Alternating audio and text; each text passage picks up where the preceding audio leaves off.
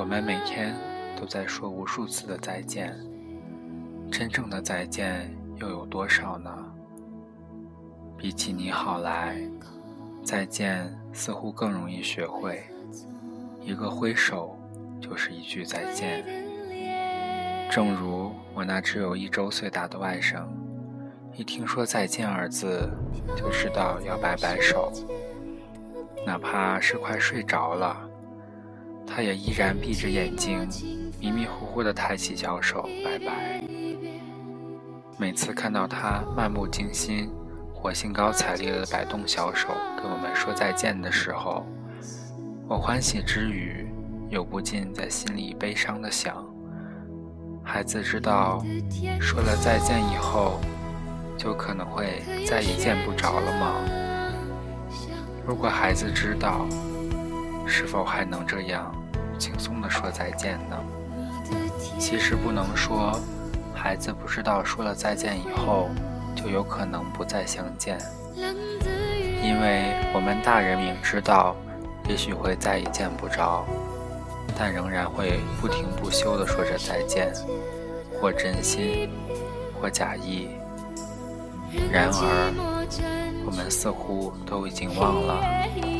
或许应该说，我们根本就不知道、不明白、不懂得为什么要说再见。即使我们不会说再见，也在不停的说再见。我们对过去说再见，对朋友说再见，对爱人、父母、手足、陌路，甚至是自己说再见。对一切应该再见的事物说再见，可是真正的再见又有几次？一句再见能换来多少人相见？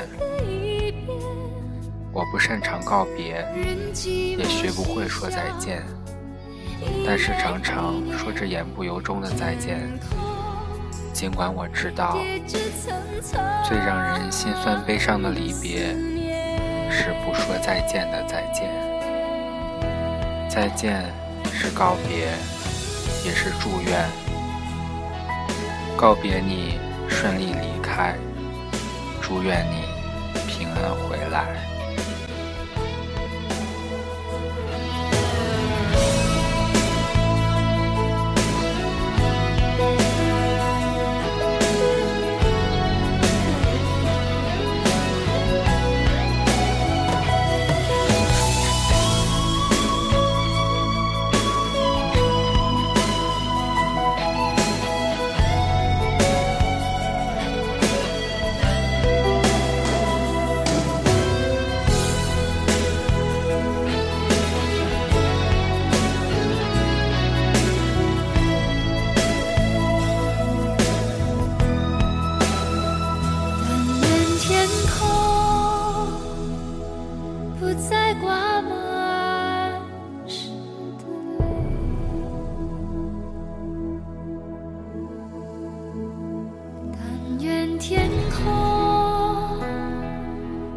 在途上。